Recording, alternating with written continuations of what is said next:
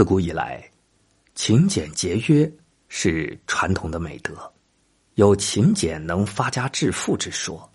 适当的节约值得提倡，过度的节俭就是抠门我们努力赚钱，省吃俭用，无非就是为了让家人幸福，过上安定美好的生活。但是省钱要有限度，节约要看事情。人再穷，下面这几类钱是不能省的，否则省到最后是越省越穷。第一，读书的钱不能省。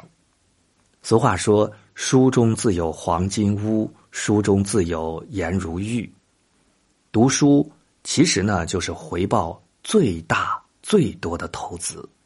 把书读好，好好读书才是最好的出路。人在读书上花的钱，都会加倍的回馈于你。在不断的学习中，提升自己，提高格局，开拓眼界，才华满腹，成为一个优秀出众的人，为读书花的这笔钱最划算。第二，健康投资不能省。身体是一切的基础，健康是活着的保障。拥有一个健康的身体，便是真正的成功。身体犹如机器，会出毛病，身体需要保养，不能忽视。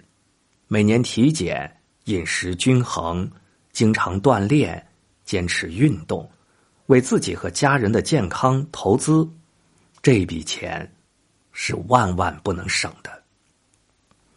让自己的身体健康有保障，比任何钱财。都管用。第三，欠下人情不能省。人情往来不可避免，有来有往才能久长。不要想着占人便宜，别人送礼你要回礼，别人请客你要回请。人情礼节的钱不能省，否则那会成为贪图小利的人。时间长了。无人靠近，遇到困难没人帮你。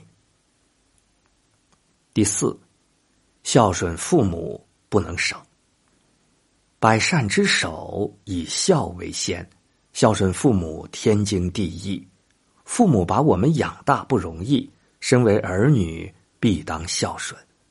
父母缺钱要给，父母有事儿陪着，父母生病照料。孝敬父母的钱不能省，否则亏欠父母，留下遗憾，终生不安。钱不是最重要的，但是没有钱是最难过的。为了存钱，我们省吃俭用，无可厚非，也是传统。但是，刚才说的这四种钱，绝对不能省。该花的钱别吝啬，该省的钱别挥霍。合理分配支出，花钱要有限度，才能衣食无忧，生活幸福。